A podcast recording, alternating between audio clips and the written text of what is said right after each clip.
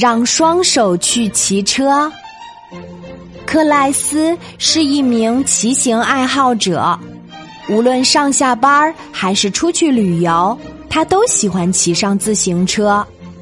天长日久的坚持让克莱斯的健康状况良好，但身边的朋友劝他要适当的改变锻炼方式，因为骑自行车只能锻炼下肢力量，上半身得不到很好的锻炼。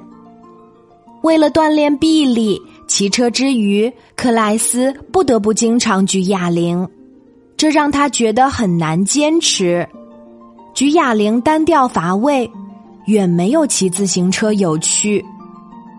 周末，他和朋友相约出去旅游，路程远，路况不好，山坡一个接着一个，几个小时下来，大家累得不行，只好停下来休息。双腿酸软无力，可是双手还是力气十足。要是手也能骑自行车就好啦。当双腿累了的时候，双手就可以顶上。如此一来，不但双腿能得到休息，上半身不是也能得到很好的锻炼吗？一路上，克莱斯都在想着这个问题。旅行结束后。一回到家，他就开始围着自行车左看右看，并画下草图。一有空就拿出来研究。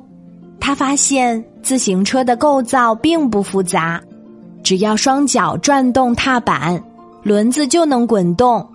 如果多装两个踏板，让双手去摆动，轮子不是也可以转动吗？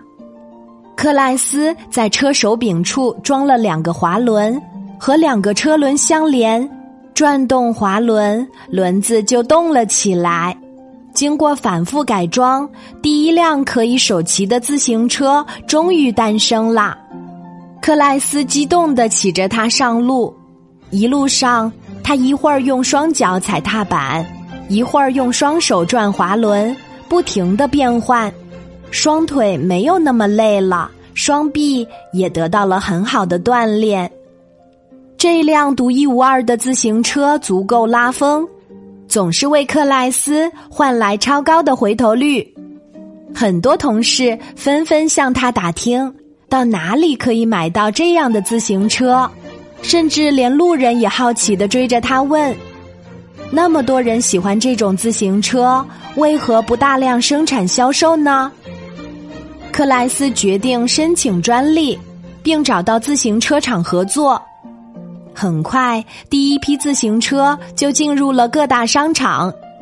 除了多两个手轮，这款自行车和传统自行车形状几乎一样，很容易被人们接受。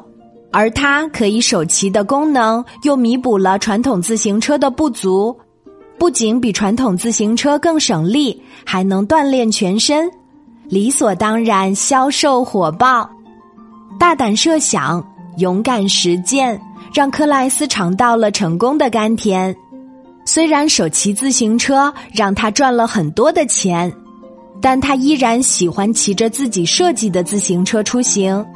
和财富比起来，身体的健康更重要。好啦，今天的故事就讲到这里。我是你的好朋友晚安妈妈，小宝贝，睡吧。晚安。